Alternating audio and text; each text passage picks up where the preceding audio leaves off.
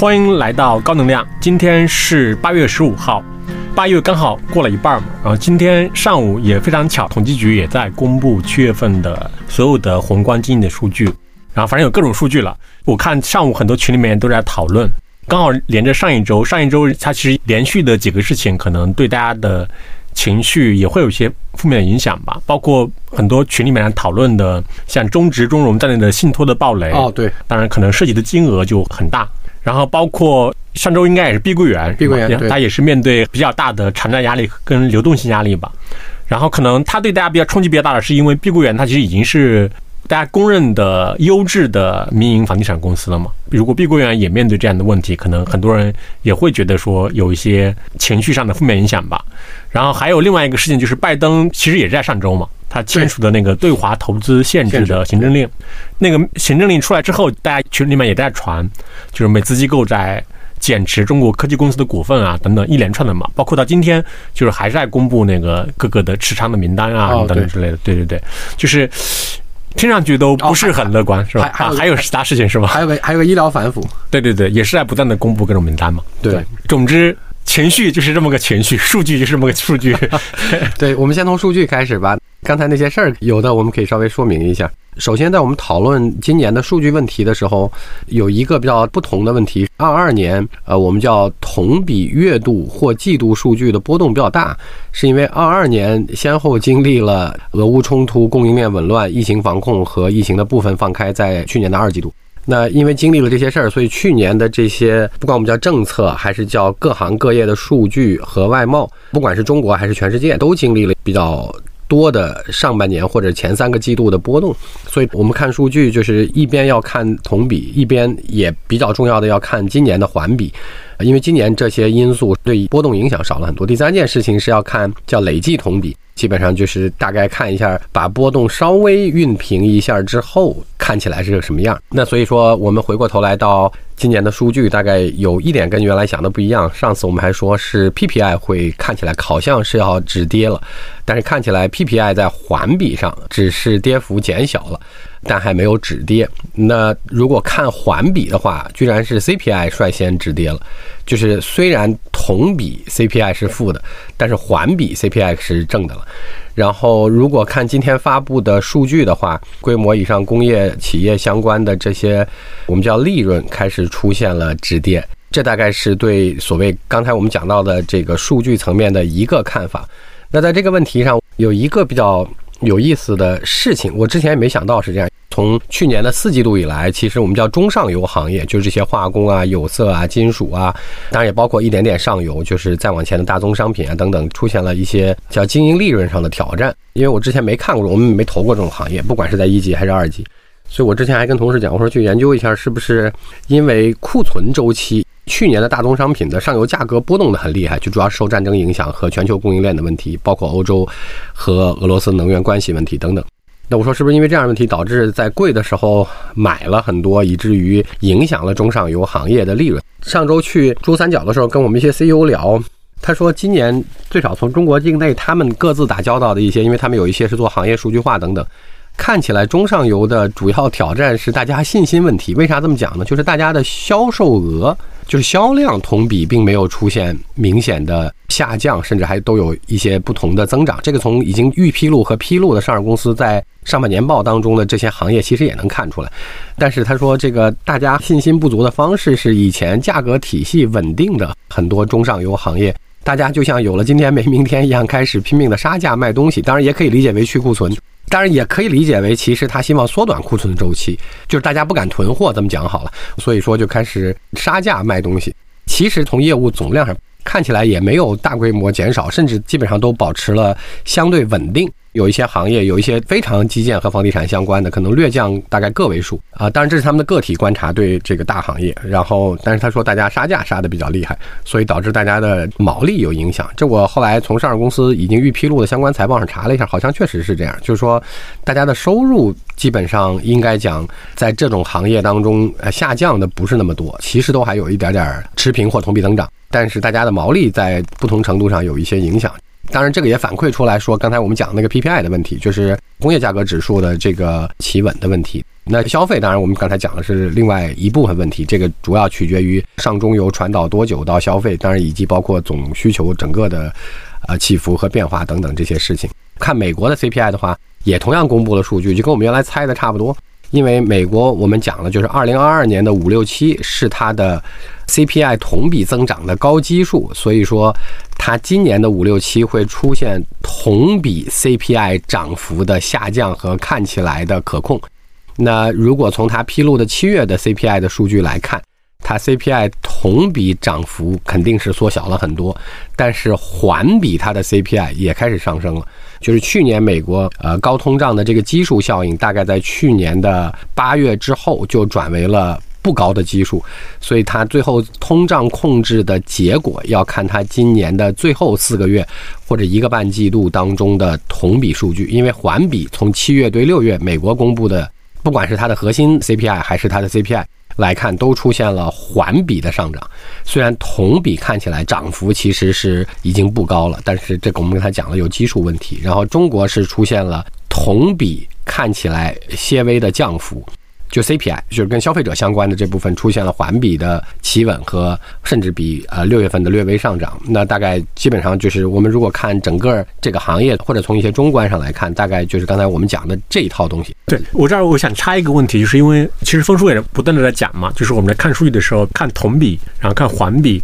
然后还要看累计同比。对，就是我们看这三个数据，它对于就是在外面看这个数据的人而言，它的差异点在什么地方？因为其实我们在看。比如说，统计局公布数据的时候，它也会公布，比如同比啊、环比啊。比如说，就刚刚讲的 CPI 的问题，大家会讨论说，你看，它会强调说我们环比 CPI 上涨，但是同比是下跌的，然后它可能就会弱化这个。当然，它也会有一些试图去影响大家的这种想法在里面嘛。但是这个真实的应该怎么来理解这三个数据？对，特别好的问题，就是这也是我这个看着看着做点宏观的或者叫基本面的研究，因为这对我们一二级市场都有很大指导意义的过程当中，逐渐累积出来的经验和教训。环比这件事情呢，它的挑战是它有的时候会有季节性因素，比如说一会儿我们就会聊到的金融数据当中的贷款总额，这些事情都是有一些环比的季节性因素。比如说半年度需要冲业绩，所以说六月会在到达半年度的考核指标之前高增，历史上也都是这样。所以环比主要要平除的因素是它会有一些月度的季节性变化。这是环比当中你要稍微平息掉的一些波动因素。如果是同比呢，通常是比较好比的，因为它是相同月份。但是同比在过去三年很麻烦，因为在过去三年每一年都发生了一些突发性事件。唯一稍微不那么折腾一点的是二一年，因为二二年不管是中国还是全球都发生了不同的事情。中国是跟疫情有关，当然最后跟疫情放开还有关。那全球是跟俄乌战争和引起的大宗商品价格波动、能源价格波动等等这些事情有关。那当然，二零年全球到二一年的上半年都跟疫情在不同轮次的折腾有关，所以导致的结果是非常多的数据和政策实施的时点发生了比较多的同比的位移。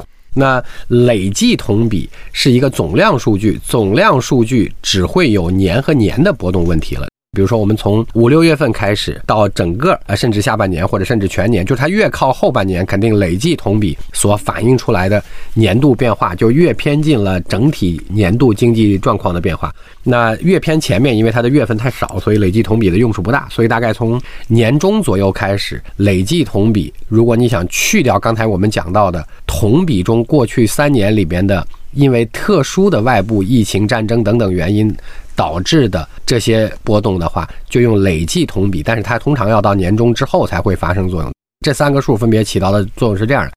这也是统计局的它的为难之处之一。是统计局，它功能上每次的新闻发布会上，它负责发布数据，但是它不能为了这些数据本身为什么要这么发布，或者这些同比、环比、累计同比的口径意味着什么，和跟去年的或者跟上个季度或者跟去年的同期相比有什么样的变化，它不负责解释这些事情。那所以说，这就会导致有非常多在解释上，大家因为看见数据的异常波动所引起的问题。当然，我们刚才讲了，这里边既有季。节性因素，又又有全球或中国在特定年份和季度当中产生的同比累计波动问题。那我们接着回来讲，就是刚刚峰叔被我打断，就是我们可能比如七月份的社会融资数据应该是比较出乎大家的预期的。对，社融这件事情是对的。这块儿我们画了一张图，先讲结论，就是七月份的社融是稍微有点超预料的。不管你从任何一个刚才的口径来看，是偏低的哈。呃，当然偏低的时候，大家就说这个光喊不做。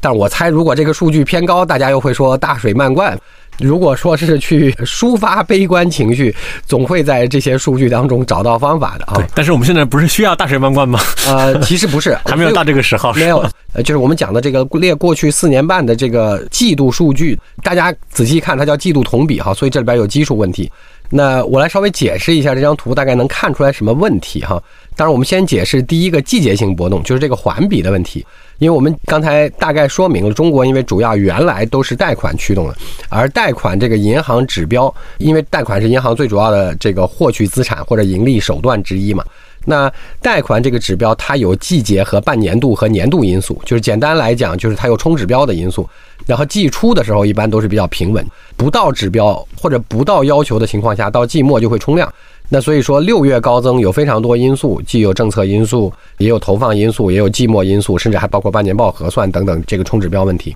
但即便是这样的话，七月也是偏低的。好，这是第一个结论。那我们从中国，就正好刚才你讲到的问题，看从二零一九年开始呢，有这样几个有意思的数，我们从这些同比数据上可以看到什么有意思的现象呢？第一个问题是，如果你看正常年份的话，本来中国社融对经济的投放本来应该是偏前。但相对不会是过分集中的，因为只有每年的靠前投放，才能更多的让这些今年投放的钱发挥在今年起到作用，这是以前的典型情况。然后二零年因为有特殊的疫情情况，所以二零年的投放就开始偏后了。然后因为二零年突发疫情之后，其实你从同比数据上来看，它叫做是一个特殊的高基数，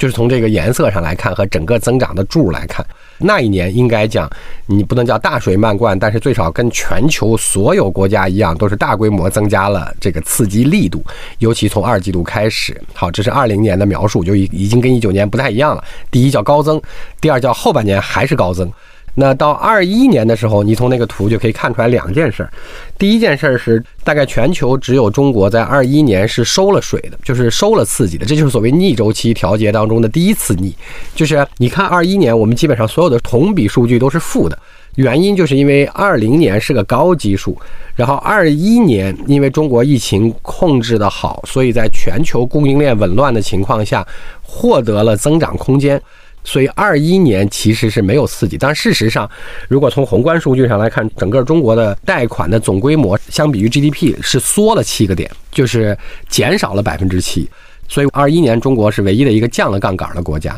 那这就是你看到的一大堆负的柱的原因。当然，负的柱有另外一部分是因为解释为叫做刺激力度不大，且二零年是高基数，所以二一年就显得全是负的了，因为是高基数下的负增长。并不是说没有放钱，而是说放的钱比前一年减少了非常多。二二年跟以前的不一样，是我们在二二年的后半年仍然保持了一定的增长，就是那个柱仍然比较高。原因就是跟我们刚才讲到的那个二二年是突发的，从三月份开始就开完两会，做了年度经济 GDP 增长指标之后，出现了疫情风控的问题，尤其是主要城市和主要经济地区，所以二二年发力。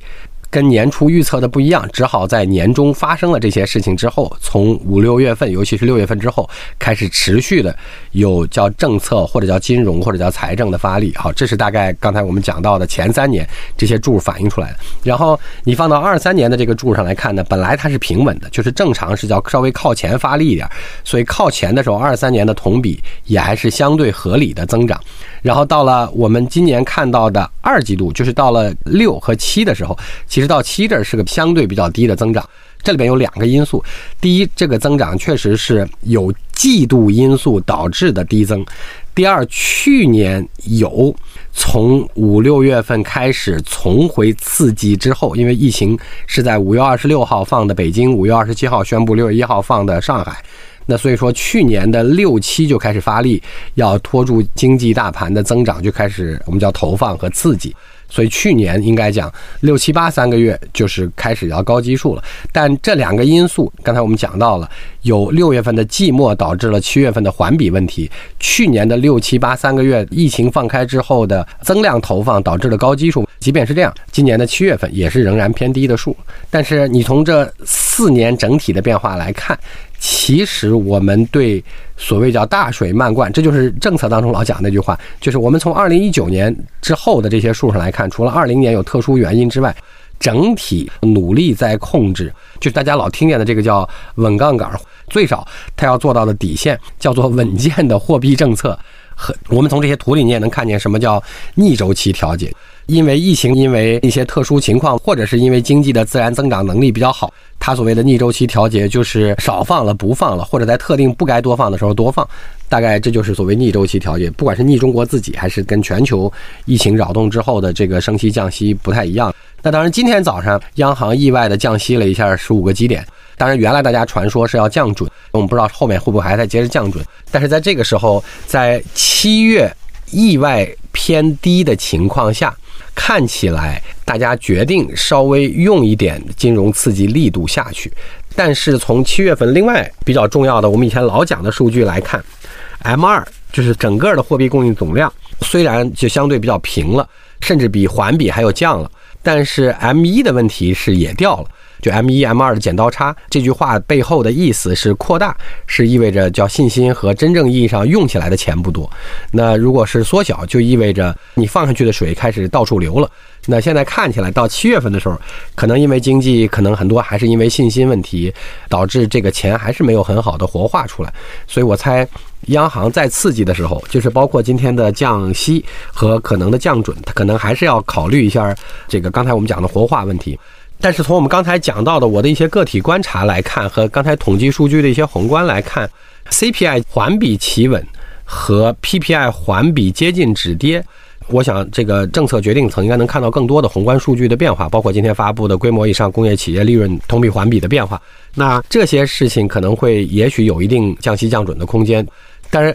逆周期调节带来最大的挑战就是今天我们早上宣布完降息十五个基点之后。人民币就立刻表现出了贬值的趋势，那这是没有办法的事情。简单来讲一句话，就别人在升息的时候，你不再升息，或者你在降息，为什么会出现逆周期？就是其他国家退出了疫情防控，让经济开始自然恢复的时候，大部分是集中在了二零二一年的二季度末开始到四季度结束，就是蔓延了整个二零二一年。所以，二二年是大家在疫情自己放开防控之后的自然恢复和调整阶段，然后当然也开始了跟随美联储的陆续升息。因为美国从周期上来看是在二季度放掉之后，经过了半年之后开始了升息这件事儿。那其他国家大家各自的速率不完全一样。那然后从中国来看，我们是二三年才开始放出了疫情防控，所以我们还在疫情防控放掉之后的。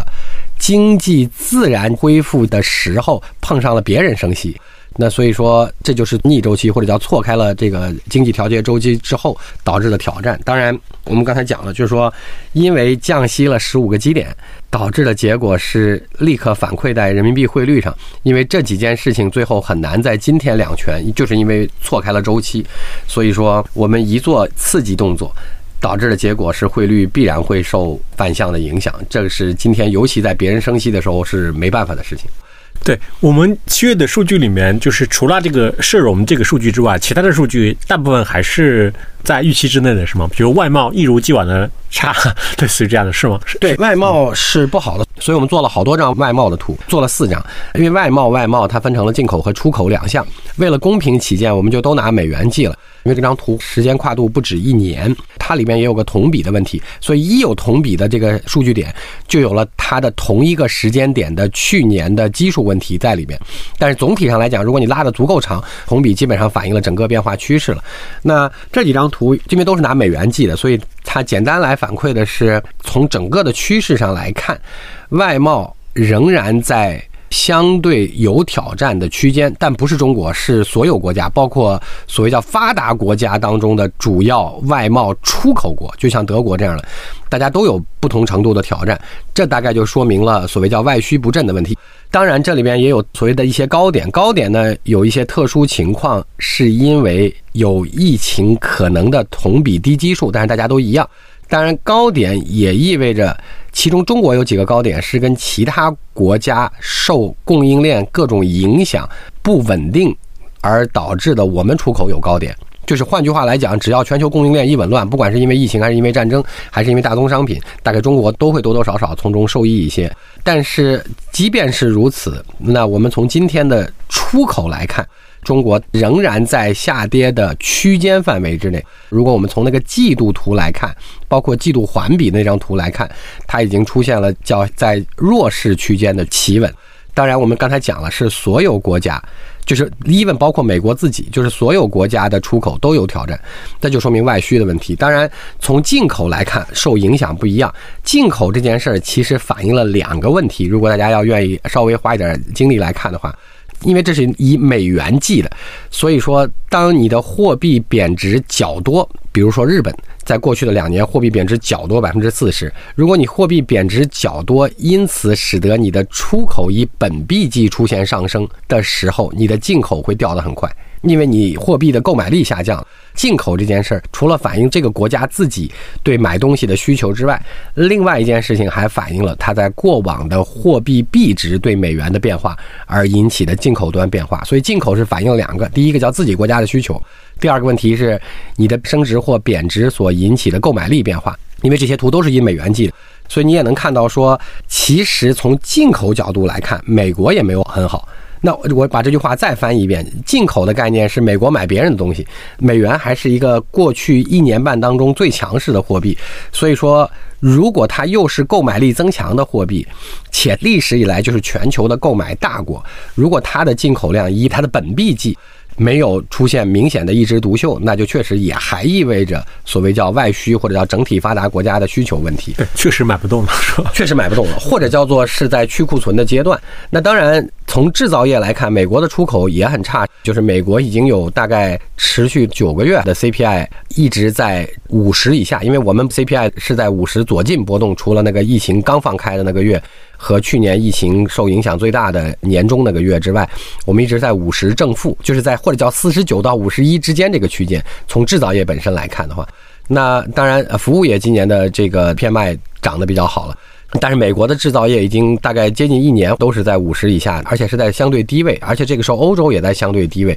就大概在四十三四，美国大概在四十六七这个区间里边哈。这里边有两个非常有意思的问题哈，这是为什么我们画了后边那两张图的原因。外需不振这件事儿肯定是多多少少跟全球处在的经济周期啊，跟什么资本主义的经济危机等等都有关。但是显然它是跟全球被迫跟随美国一起升息有关。好，那这个时候问题来了，从二二年的二季度开始一直讨论美国经济会衰退，现在这个话题又开始提起来了，是硬着陆还是软着陆？那我们也讲了很多现象，就美国经济是韧性是怎么表现出来的。但是我的。最根本的问题是这句话，就是为什么一到升息周期的时候，大家就会讨论美国的衰退问题？因为升息本身它不就是跟那个经济不活跃是相关的吗？为啥相关？就这个是个基础问题。对，你要加息之后，首先比如说对于它的经济体而言，它的借贷成本就会上升嘛，然后它就会减少。来去扩张性的去投资，对，好，特别好。所以，它这块我们回到一个最最基础的问题，不是我们在诅咒美国经济衰退，或者是亲美或者反美哈。但经济学家们不都普遍预期它的加息周期马上就要结束了吗？好，因为它一会儿我来讲这个问题，控制的比较好。好，我先讲大家最感兴趣的结论。从八十年代，就我们知道沃克尔那次大规模升息，升到接近百分之二十的那个利息的时候，历史上美国所有的剧烈升息周期，如果我们讲大家都有印象，大概有四次，对不对？就八零年代有一次，这个亚洲金融危机的时候有一次，或者叫互联网泡沫破裂之前有一次，美国的房地产的泡沫被戳破的那个零八年的金融危机有一次。叫剧烈升息周期，缓慢的有好几次哈，然后最近的这一次就是二二年这一次叫剧烈的升息周期，就是在很短的时间之内利率升得很快哈。这四次，这四次当中的前三次，因为前三次已经发生完了，结果都证明了这样一件非常神奇的事情：美国资本市场的按大家想象中的衰退都没有发生在这个升息周期里，是都没有。当然，我们软硬着陆都可以讲了。比如说，互联网泡沫破裂那次，零一年你说的软的也行，硬的也行；零八年那次你说的软的硬的也行，好，等等。那包括说八零年代那次，这几次的资本市场反馈出较大的衰退问题，都是在升息开始之后的两年到三年这个周期里，没有在升息周期一开始就反馈的，并且没有一次是在升息周期内出现的资本市场问题。然后他们几乎都在不再升息，甚至刚开始降息的那个周期里开始出现了问题，这是个很有意思的现象。我就是滞后，会滞后。我重新把这几次升息分成了两个不同的驱动因素，一个是因为纯粹是通胀引起的，就像这次一样，是这次和八零年这两次是比较像的。然后还有两次是经济过热，九七年那次就是引起亚洲金融危机和互联网泡沫破灭的那次升息。是更多的经济过热引起的，包括刚才我们讲到的零五到零七年那次升息啊。事实上，从互联网泡沫破裂之前那次，就亚洲金融危机那次升息开始，每一次在升息的时候，大家都会讨论经济会不会出问题。但事实上，最少反馈到资本市场出问题，都不是在升息周期里。这次也应该是这样的，看起来是从二一年年底开始的升息。那假定到今年的九月。如果不升息了，升息周期内都没有反馈到资本市场上会出现较大幅的持续下跌，一般都是在升息周期之后，通常都是在降息开始左近的那个时间点，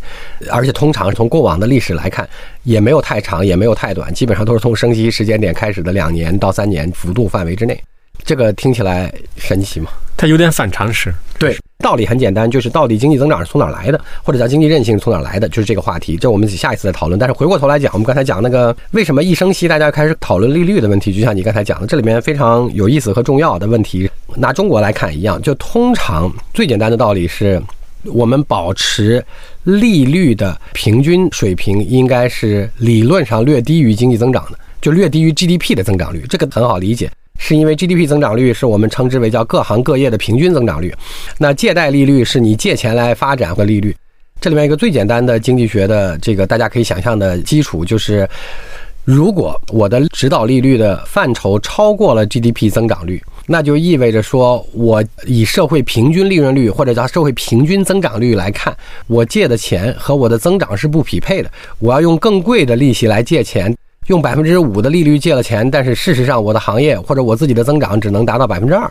大概就是这么个概念。这时候就应该躺平，不借钱是吗？对，所以从这个道理上来讲，叫控制了扩张。因为任何一个企业甚至个人，你在发展的过程当中，它总是需要先投入的。然后在先投入这个问题上，就意味着你不管以什么形式，都需要想办法先拿到一笔钱放进去。这个时候，有的人开始争论了，说不对啊。他说，那这个时候我可以用自己的钱，我可以用企业发展的滚动利润来投入啊，没问题，这肯定是正确的。但是在这种情况下，你的企业或者个人的这些留存利润，理论上你正常情况下通过投资。别人甚至是做其他行业的理财，你也可以赚到更多的钱。没必要。对，是的。然后，所以你把它拿过来投给了自己的增长和发展，虽然没借钱，但意味着丧失了让这部分钱去通过投资来赚钱的这个机会。那相当于你也在这块是有成本，这笔钱是有利息收入的。你把这部分放弃掉了来做自己的投入。今天美国的增长率，你用再乐观的年度估计的话，它也就大概在年化百分之二左右。我们今年暂且用现在大家的预期来看，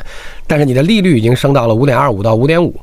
就意味着你的资金成本远超过了各行各业的平均增长率。那在这种情况下的话，它理论上应该抑制扩张性需求，不管是个人还是企业的。那这里边还有另外一个问题，什么叫螺旋式通胀？比如说，我是个餐饮小老板。然后我需要扩分店了，或者我需要投一点钱买设备啊、雇人啊等等这样装修啊，那这个时候就出现了我要去银行借贷的问题。然后我一发现，哎，这个银行现在利率已经变成了百分之五了，那这个时候咋办？就是换句话来讲，我又要扩张又要借钱，两件事同时必须发生。那这个时候我的办法是啥？我就只好涨价。但是我一涨价带来的结果是我雇的员工，假定大家都这么想，他的生活成本就会提高，因为大家都干了这事儿。员工因为生活成本提高，他就会要求说，那我就需要更高的工资。你看，因为我吃个东西、吃顿饭都变贵了，买票也变贵了，出去旅行也变贵了，房租也变贵了。那在这种情况下，你就得提高工资。于是大家就只好又提高工资。但是你一提高工资，又变相提高了你的成本，你就得再把它那个价格加回去，生活成本再上升。这大概就是所谓偶尔我们在去年全年会看到的那个螺旋式上升。如果这个传递循环越短和越直接，或者人力成本占比越高的行业。比如说服务业，比如说政府相关的事业单位等等，就是这些凡是涉及到生产资料比较少，主要是人的这种行业占比越高，那这个螺旋的问题就会越典型。那其实过去我们有好几期宏观漫谈分析过，美国看起来高科技行业在裁员，但是服务业和政府支持类的事业比较好的保持了经济韧性，但是因此它传递这个成本或者造成这个螺旋通胀的，除了能源那部分因素的波动之外，就会更不容易消除一些。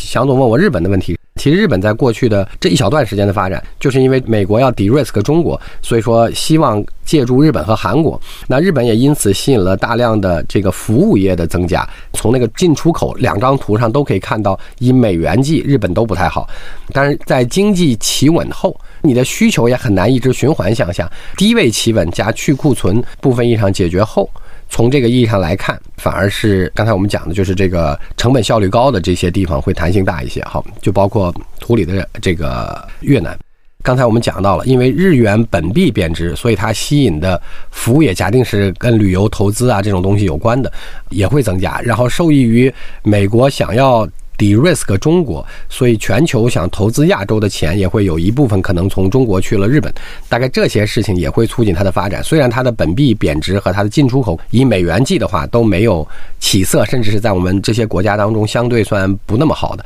那大概这是啊，我们讲日本的发展。今天大家讨论中国的各种各样的问题，说中国有非常多的债哈。最近讨论非常热烈的城投债和化债的问题，这个是政府层面的负债啊，企业层面的负债加上个人层面的负债，这三层加起来叫一个国家的总债务。当然，美国增加最快的是我们叫政府层面对吧？因为它从这一轮之前或者金融危机之后的十几万亿，就是大概 GDP 的百分之啊六十的样子，现在已经增长到了 GDP 的百分之一百，差不多三十多到四十了，就是二十三万亿的 GDP 对应了三十二万亿美金的美国政府债务。那在惠誉下调美国国债评级的时候，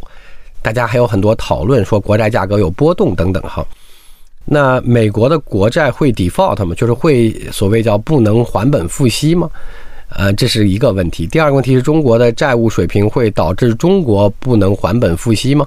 这是两个问题。这两个问题有一定程度上的共性和特殊性。这两个最大的国家，美国当然更是了。他们的债务构成当中，几乎绝大部分是我们叫本币债，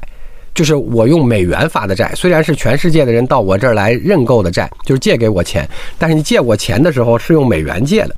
那这句话用个最最最简单的道理，大家就可以理解：说我不会最后还不上钱的最底线的原因。是我可以印钱，因为你是用我的本币来借我钱的，所以说最终我还你的时候，我就用本币还你就行了。那本币因为是我自己国家的货币，所以说就最差的情况，我可以印了还给你。但这会导致无穷多后果，比如说贬值啊，比如说美元的地位严重下降啊等等。中国也非常特殊，中国在我们这三百多万亿的债务当中，把公司债、个人债，其实甚至包括了跨境贸易当中所需要的这些信用抵押和离岸的这些借款额度全算上。中国的离岸债，就是我们讲外币债，大概也只有两万五千美金不到，就大概十七万亿多人民币这个水平，在我们三百多万亿的债务当中，可能就占不到百分之五。就是把三层全算上，就是企业、个人和政府。同时，我们还有大量的外汇储备，是吧？对，我们还有三百亿的外汇储备。那从这个意义上来讲，中国的外币债只占我们债务总规模的百分之五都不到。我们笼统来讲，叫中国主要的债务构成是本币债，就跟美国是一样的。那这跟全世界很多国家是不一样的。一个国家跟一个企业一样，一个国家要发展，要做基建，要做投入，要开发土地，要建工厂，要买设备等等，所有这些你也需要大量的先期投入。那你只用自己的钱显然是不够的。那在这种情况下，你也需要吸引很多别的钱，要不然你就去借钱，然后来投入。昨天商务部刚刚重新做了一个对外商外资的新的开放规定。中国有一个非常重要的事情，我们老听见叫外商直接投资，就是 FDI。那直接投资这句话跟外债有了巨大无比的差别，这是为什么中国的外债比较少一部分原因。因为外债少，就意味着你的风险和金融系统的底线最少是在，就是跟美国一样，中国能不能托底城投债？也许最差情况下，我通过印钱就托底了，因为都是本币债。那如果我用 FDI，就是我让别人直接把自己的钱投在我这儿，允许他获取我的增长部分的利益，那这不算是我的外债。那在这种情况下的话，我就不会涉及到突然你不想在这儿投资的时候，我要还你一大笔钱。那我们看到非常多的新兴国家在进出口图当中，包括越南等等，和曾经上一波亚洲金融危机当中的那些国家，不管是当时的四小龙，还是当时涉及到刚刚开始启动的刚才我们讲到的这些。东南亚的新兴国家，也包括今天我们听到的一些中南美国家。这一次美国升息之后，大概都是结构上是因为外储少、外债多，所以当出现这个钱大规模的人家让你还，或者大家不再续贷的时候，就是换句话来讲，我需要把本金和利息一块拿走的时候，它就会出现了巨大的债务系统的风险。我们从最初的角度大概理解了，回过头来。比如说，我是个欧洲人，我突然发现欧洲经济现在不太好了，但我又是有点钱的中上阶层，那我说，哎呀，干脆让我的亲戚在美国的亲戚开个小餐厅吧，我直接给他投资了，让他开个意大利餐厅，我也可以让他开个厂，说你来帮我生产，因为美国的能源便宜，而且供给稳定，可以自给自足。因为他去投的时候必须投了美元了。那我去投的时候，我把这笔钱吸引到了美国之后，就也能够助力所谓叫投资所带来的这些发展，因为这不是你借的钱，跟刚才我们讲到的那个美国自己的那个利率到了五的时候就不太一样了。这里面当然有非常多变量，但我们简单来解释一下如下几个问题。第一个问题是为什么从二二年初开始，大家老在讨论美国经济会不会衰退的问题？当然，答案我们刚才也讲了。第一个问题是从经济常识上来看，如果借款成本超过了社会平均利润率，理论上它确实会限制扩张。或者它会收缩，对不对？道理上来讲，这是为什么大家讨论衰退的原因。通常在美国，因为它的美元的吸引力太强，或者叫美元太强势，所以当它升息的时候，其实一般它都不衰退。通常是在升息结束之后的某一个时间点，甚至降息开始的时候，才反馈在资本市场出问题。反正历史上是这样，这一次是不是我们不知道，我们可以拭目以待。按照时间表来算，再等最长一年零一个季度。等到明年年底，应该就能差不多看出来了。好，那这大概是一件事儿。那第二件事情是利率超过了平均增长率，为啥经济不一定衰退？或者日本在目前的劳动力要素没有明显改变，甚至它也没有开始升息，也没有降息，保持利率不变，日本的经济甚至进出口都不太好，本币还贬值的情况下，所谓叫二季度增长大概是怎么获得的？就跟美国的经济韧性是有类似的。这里边也解释了另外一个第三个问题，就是从债务构成上来看，中美主要是本币债，本币债的底线就是有最差情况下的保底，同时中国非常多的在吸引外商直接投资，而不是大量的借外币债。这在金融的底线上来讲也有特定的一点好处。然后对于不是如此，就是外储不高、外债较高又处在高速发展的这些新兴国家，如果一旦碰上了刚才我们讲的这种剧烈美元升息的周期，就会涉及到刚才我们讲到的类似九八年的亚洲金融危机可能会出现的情况。那当然，最近的一年多，我们也看到了一些不同的国家有这样的风险，跟这个道理是一样的。那中国为啥一直还没有这个风险？就是因为投资结构是不完全一样的。那我们这里边还画了一张图，也很有意思。这张图有一半是猜测了，画了个什么图呢？就是画了在八十年代开始。为啥从八十年代开始画呢？是因为美元是强势货币。呃，从二战以后一直是，但是脱离那个金本位或者叫布雷顿，是从七一年才开始的。那美元也经历了一些波动，因为在七十年代刚脱毛之后，就我们叫信用货币之后，可能那时候它也没有大规模的印钱，在不知道多长时间之内，然后它也碰见了不同的程度的危机问题，比如说刚才我们讲到的那个沃克尔那次八十年代的升息，是因为中东危机对美国造成的影响等等哈。那从八十年代开始画，那我画这张图的目的，一个轴是联邦指导利率。另外一个呃线呢是全球同时间点的经济增长率。那我画这张图的意思是在美元变成了全球最强势的货币和典型的货币中枢，就是它既是交易货币又是储备货币之后，多多少少我倾向于认为美元的利率和全球经济增长率就跟一个国家的利率和经济增长率的可能是类似的。理论上来讲。我们把全球看成是个大公司，那里边有各种各样的部门和各种各样的新兴业务部门，就发展的快，发展的慢的。那美元利率就像是这个大公司里的央行一样，因为它当时的在很长一段时间，直到现在为止之前，它的占比或者叫地位太强。那所以说，美元利率就很有可能跟全球的经济增长率有一定相关性了。那这是负相关是吗？呃，是就跟刚才我们讲的道理是一样的。是美元利率上升到了全球经济增长率上面之后，理论上它就会抑制全球经济增长率。这是我的假设了，就是我们因为讲美国美元的强势地位，大家都以美元来计，尤其在八十年代之后的很长时间段当中。然后这个时候我就想看一下美元利率跟全球平均净增长率之间的关系。那红石画完这张简单的图之后呢，我有一个很有意思的猜测，但是没有去做任何具体的验证。这个猜测是什么呢？我们看这张图很有意思哈，这张图是到二零零一年那个节点的时候，美元利率开始了非常长时间的低于世界平均增长率，直到最近这一次重新。回到了世界平均增长率上方，然后在二零零一年之前的较长时间，美国的平均指导利率是高于世界经济平均增长率的。那我说我的猜测呢？我觉得可能是这样的，就是在两千年那轮金融危机或者叫互联网泡沫爆发之前，到八十年代那个时间左近，我们在最早最早的那些宏观漫谈当中，其实提到过叫不同时间点。和周期下的全球化，就是全世界一共经历的这三次全球化。二战后到七十年代是全球恢复全球化，然后七十年代中后期往后的时候是全球化借助了技术，主要是集装箱港、集装箱船和集装箱技术等等，大幅度的提高了全球化，尤其是航海全球化的水平效率，大幅度的降低了成本。大概如果大家往前听那个宏观漫谈的话。所以我的猜测是在零一年之前，美元利率能高于全球增长，可能主要的原因是因为全球那个时候经济有内在生产力发生了，就是刚才我们讲的叫。第三轮全球化所带动的全球经济增长，并且效率提高，因为它可以分开制造了。就像日本那个平成三十年那本书写的，叫通过水平分工了，就是大家只做某一个具体部分。当然，我们讲了个全球化简史那本书，其实全球化不再高于世界经济增长率的增长，是从零八年就金融危机之后开始的。但从这张图上来看，也许从零一年之后，这个内生的生产力和生产效率在减弱。所以在零一年之后，直到去年之前为止，是靠我们常讲的放水，或者叫是靠货币的刺激来给全球了这二十年的经济增长。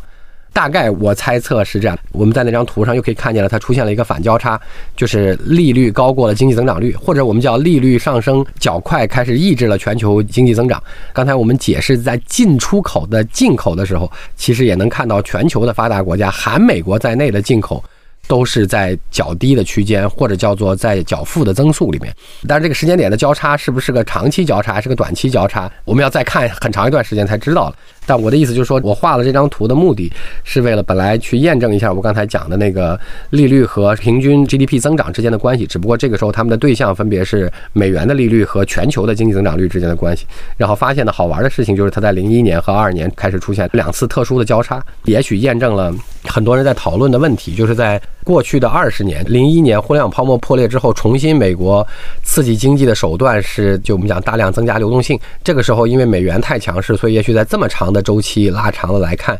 在内生的生产力和生产效率增长不够的情况下，我们就要靠印美元也行，我们就要靠大量发行货币也行，或者叫低利率也行，来造成的全球经济保持了一段时间的增长。对，其实这也可以理解嘛，因为你经济如果要增长，就是要不你就提高你的全要素生产率，要不你就增加要素的投入嘛，是的，劳动力还是资本的。对，所以我觉得这张图画完了以后，其实对我自己的帮助还挺大的。然后从这个意义上来看，也许今天回到那个时间点上来看的话，今天大家要开始寻找另外的叫生产效率内生增长方式了。在这个前提下，我理解中国在做的事情，就我们原来讲过宏观漫谈里那些新贸易结构的问题，全生产链条的全要素的效率提高，就是今天讲的这些高技术附加值的制造业，看能不能再提高一次生产力。那当然，今天还有一个很长期的问题，就是今天的这些新科技，就这些人工智能也好，今天肯定还没有了。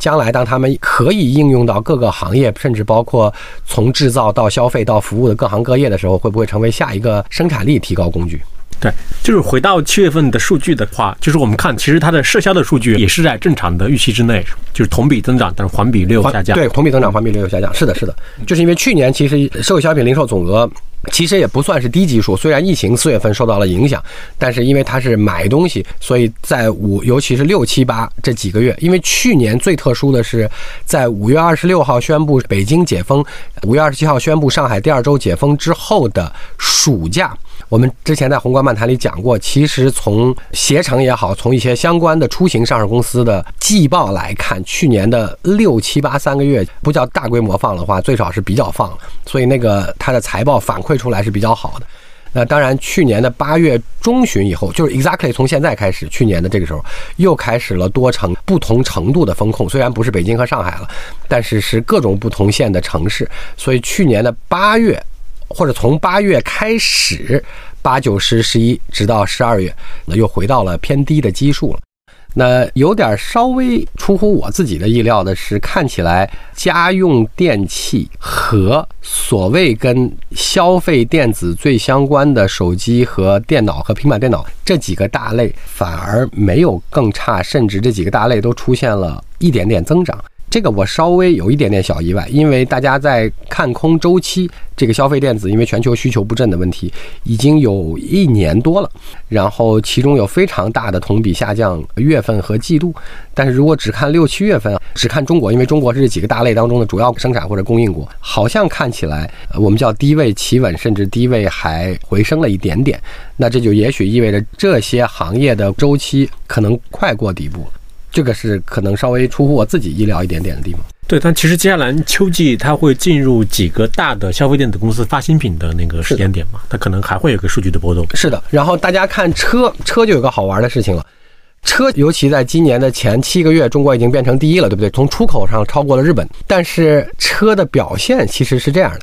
二二年从五月份开始，就是疫情封控之后，突然出现了很多新的经济刺激措施，当中比较主要的是通过购置税减免和推广新能源车。所以去年从六月或者最迟从七月份开始，会进入逐月的高基数。就是去年前半年其实很不好，整年累计增长主要靠后半年，后半年主要靠一些我们政策刺激。所以我说车其实今年并不差，就是今年的车其实并不差，但今年的前六个月是低基数上的增长。但今年的后六个月就要进入高基数上的挑战了，反正就同比下降，可以对，就环比不一定增长，但同比可能会出现不增长，或者是同比增增幅远小于预期。但事实上，中国的车其实做的还可以，对不对？因为我刚才解释了，我们一七年的时候才刚好不容易排进了一百万辆。但现在前半年就已经变成了第一了，所以这个其实从整体在全世界当中这个产业格局来看，在过去的五年爬了好多个台阶儿，尤其在过去的两年半。但是你要只看经济数据的同比环比，今年下半年也许你看到的数据就没显得，不管是环比、同比还是累计同比，都可能慢慢变得没那么好看了，就是因为基数效应导致的结果。其实一个有意思的问题是，就是刚刚那个分数也在讲说，比如我们外贸可能已经出现了叫低位企稳的这个现象，是吗？就说如果因为你刚才也讲嘛，其实从各个主要经济体国家，它的外贸数据都是在下滑。下降。对对，如果这个外贸数据持续下，像中国这样一个比较依赖外贸的这样一个经济体而言，就我们有办法来应对和解决这个问题吗？很不容易。就上周末的时候，那个宁南山写了一篇文章，关于这几年他看到的一些变化。他的文章和我们的研究最后的结论是一样的，就是过去几年当中，我们对中南美洲，尤其包括墨西哥和东盟。包括特定的，就比如说越南等国家的出口增长巨大，但是如果我们比今年过去和去年和一九年来看，我们对美国虽然有下降，但总体偏平稳。那当然，出口到东盟和出口到中南美的增加，也有可能是为了。避免这些美国针对我们的这些出口措施，所以做了很多的转口加工，